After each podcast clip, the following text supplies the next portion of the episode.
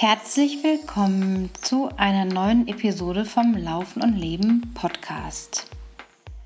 Vielleicht hört ihr meinen Hund im Hintergrund, wie er sich gerade auf seinem bequemen Kissen sortiert. Ähm, er hat gerade genüsslich einen Knochen gekaut und ist wieder auf dem richtigen Damm. Wir waren nämlich beide ein bisschen da niedergestreckt. Mich hat äh, nicht Corona ereilt, sondern ein Infekt, der angeflogen kam letzte Woche Dienstag und bis Freitag anhielt, aus dem Nix einfach angeflogen gekommen ist. Ich war wirklich total schlapp, habe gar nicht mehr verstanden, warum ich auf einmal nichts mehr konnte außer liegen und mit Ach und Krach ein bisschen Wasser trinken und Cola und Salzstangen essen, aber mehr ging gar nicht. Und dann kam noch der Hund dazu, der Tibor, der dann tagelang Durchfall hatte und das sich jetzt auch wieder zum Glück reguliert hat. Aber es war nicht schön. Aber irgendwie hat man dann ja mal Zeit zum Nachdenken und zum Überlegen, was einen gerade so umtreibt, wenn man dann einfach nur liegt und Stille genießen darf und in so einer Art Zwangspause ist. Und ich muss erstmal ganz klar sagen, dass ich seit meiner Abmeldung von Strava definitiv besser drauf bin, was mein Training anbelangt, auch wenn ich letzte Woche jetzt so gut wie gar nichts machen konnte. Aber die Ablenkung ist weg durch das Medium, was ich jetzt nicht mehr habe und bediene oder mich dessen bediene. Ich habe gar keine Plattform mehr, mich zu vergleichen, zu schauen, was die anderen da machen, denn im Grunde hat es überhaupt keine Relevanz für mich und mein Training, wenn ich es mir runterbreche. Das ist vielleicht ein bisschen ein egoistischer Gedanke zu sagen, es geht ja nur um mich in meinem Training, aber es ist so. Was interessiert mich das Training von einer anderen Person? Ich kann damit faktisch nichts anfangen.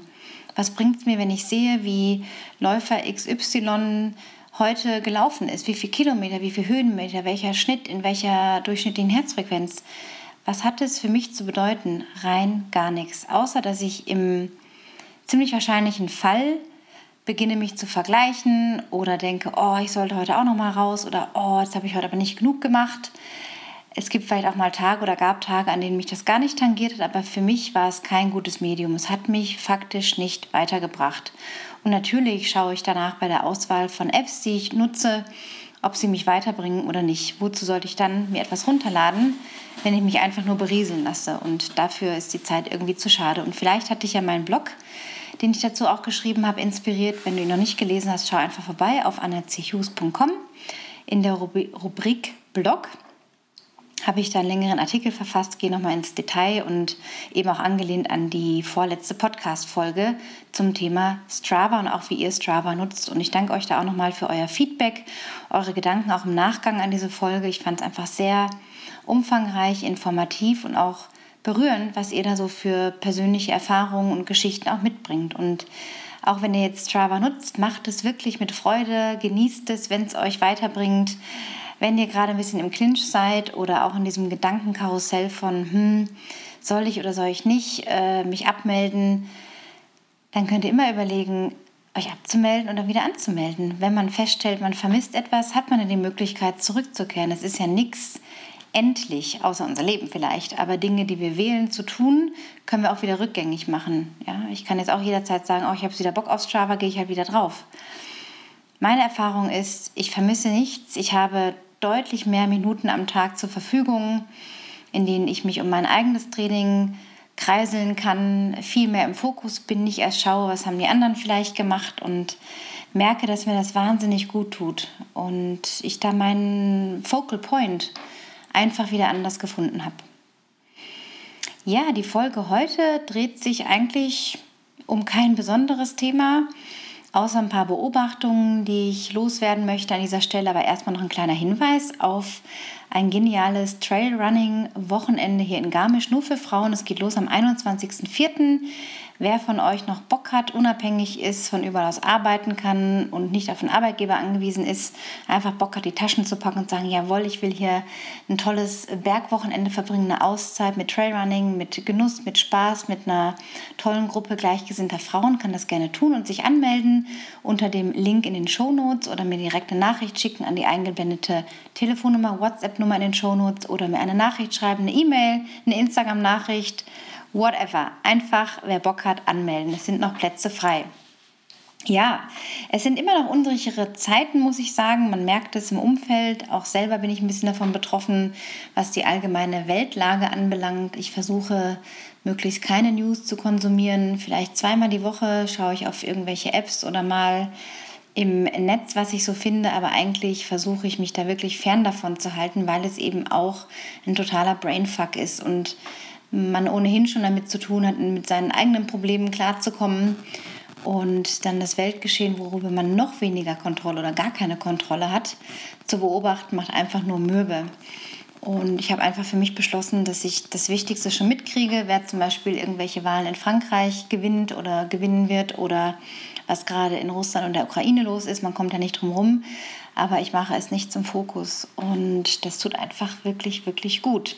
Überhaupt mal so den eigenen Konsum zu beobachten, wo stehe ich da gerade in meinem Handy-App-Konsum, ähm, was ziehe ich mir da eigentlich rein es ist ja wie Nahrung, die wir auch zu uns nehmen. Wenn wir es einfach schlecht verdauen, dann geht es uns auch nicht gut damit. Und so sind eben auch diese Apps zu nutzen. Also in dem Moment, wo ich mir etwas reinziehe, hat das eine Auswirkung auf meinen Kopf, auf meinen Brain. Und gerade die mentale Gesundheit ist wirklich ein sehr spannendes Thema und darum wird es auch in einer der nächsten Folgen gehen, die am 20. April erscheint, nächste Woche Mittwoch mit Christian Brunnes vom Laufzeitmagazin, das übrigens morgen neu erscheint. Sehr, sehr empfehlenswertes Magazin, ähm, was erfrischend anders ist als die herkömmlich aufbereiteten Laufzeitschriften. Also schaut mal vorbei, wenn ihr es noch nicht kennt, Laufzeit. Und eben da gibt es dann die Folge mit dem Chefredakteur Christian, den ich ja auch persönlich in Garmisch vor ein paar Monaten kennengelernt habe.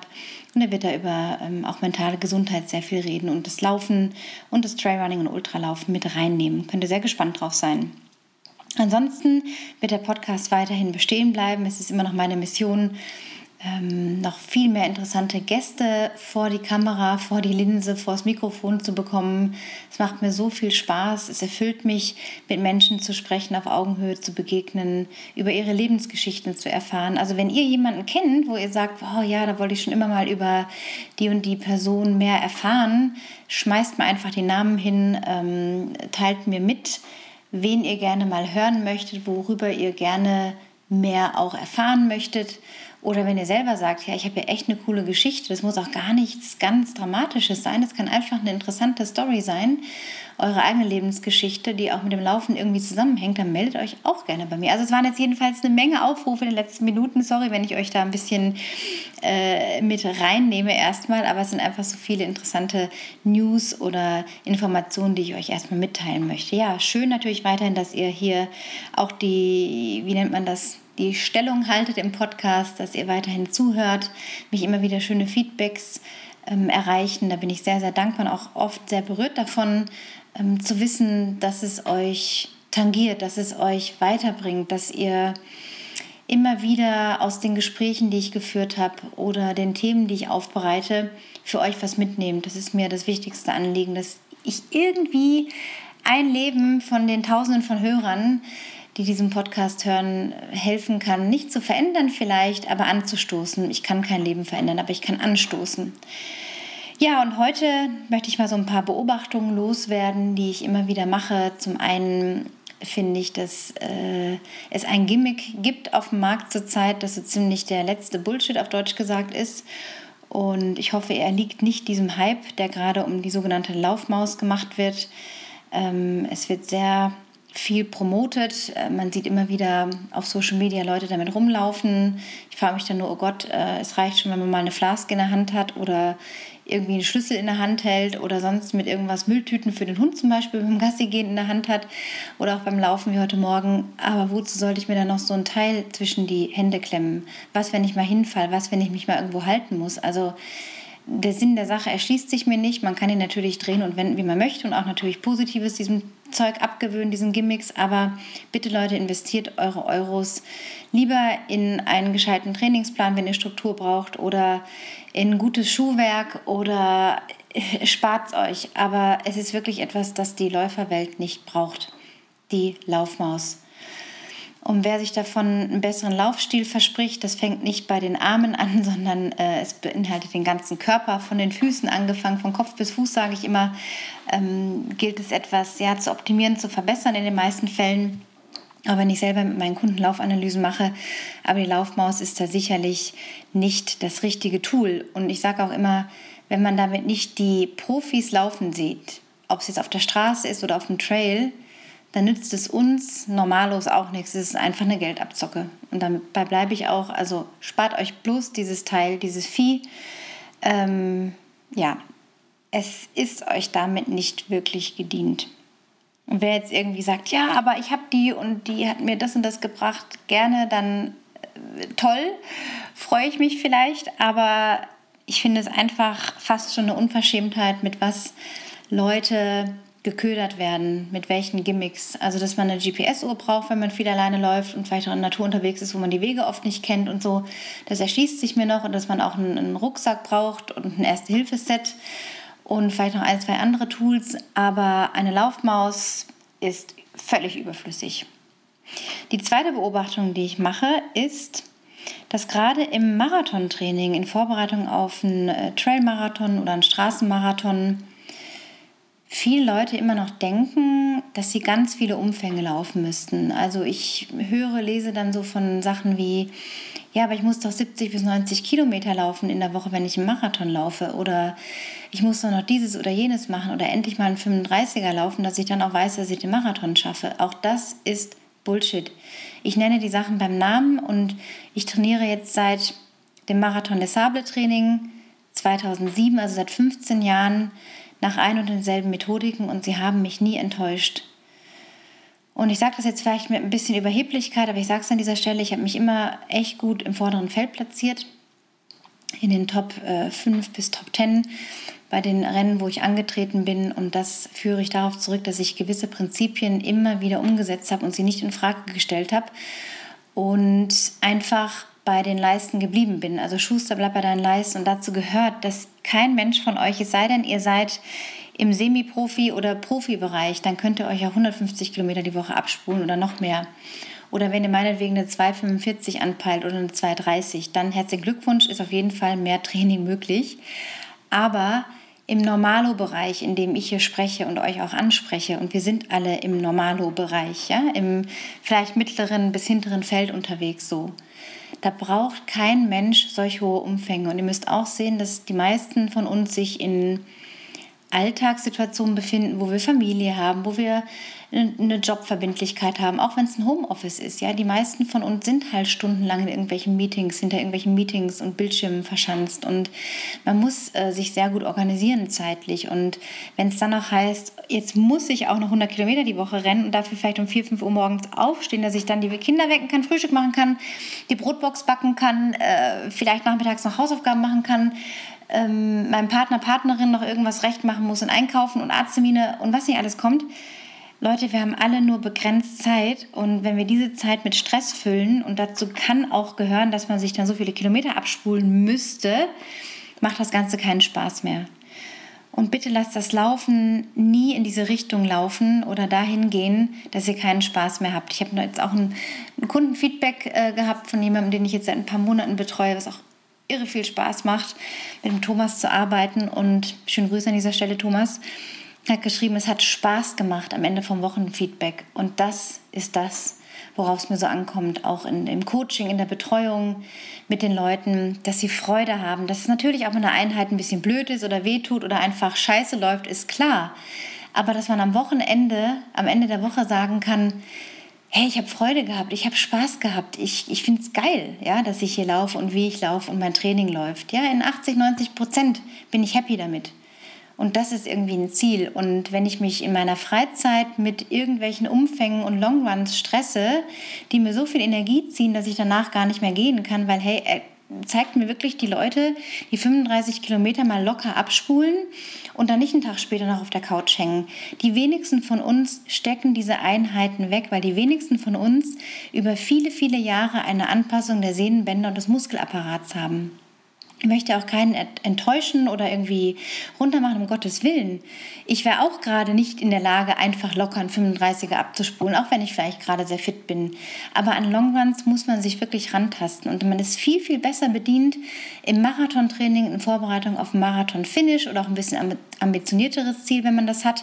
Im Marathon reicht es aus, bis 24, 25 Kilometer an einem Tag zu laufen, am nächsten Tag darauf folgen, wie so eine Art Sandwich sich zu machen oder ein Doppeldecker oder ein Back-to-Back. -Back. Das sind alles die verschiedenen Definitionen für ein und dasselbe.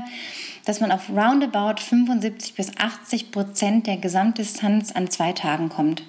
Ich habe mich damals auf Etappenläufe in drei, vier äh, Tagesserien quasi vorbereitet mit unglaublich vielen Umfängen, weil es waren 350 Kilometer zu, über, zu bewältigen in sieben Tagen. Damals der Swiss Jura Marathon 2009.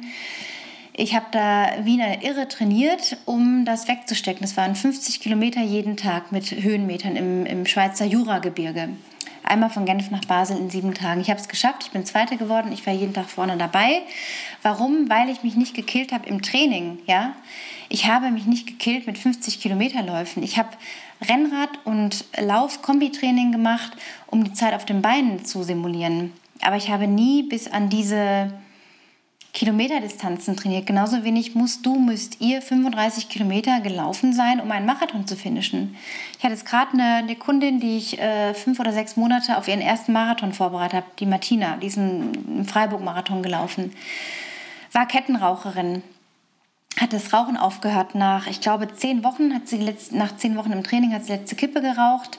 Sie hat ihre Ernährung umgestellt. Äh, sie ist auf einem super Weg gewesen. Sie hat auch so ihre Höhen und Tiefen gehabt und ich wusste, sie schafft das. Und wir sind im Training nie mehr als 22 Kilometer in einem Stück gelaufen. Und sie ist nach einem Tag, nach dem Marathon letzte Woche Montag, hat sie mich kontaktiert und gesagt, Anna, mir geht's super. Ich komme alle Treppen hoch und runter. Mir geht's super. Ich habe keine äh, Beschwerden. Und das ist der Sinn der Sache, weil wir so viel diese Back-to-Backs gemacht haben. Also wenn es eine Trainingsmethode gibt, die euch weiterbringt, dann steckt die 35 Kilometer Longruns in die Tonne und macht die Back-to-Back-Sessions. Das ist das Wichtigste, was ich euch heute in dieser Folge mitgeben möchte. Und da gibt es unzählige Geschichten von Marathon-Finishes, die ich in den letzten Jahren begleiten durfte in meiner Coaching-Praxis, im Online-Coaching, wo es immer wieder aufgegangen ist. Und ich selber nutze es auch für meine Vorbereitung auf den Stubaier Ultramarathon mit, ich glaube, 68 oder 65 Kilometern Anfang Juli bin ich mal angemeldet und da werde ich auch noch viele, viele solcher Back-to-Backs machen.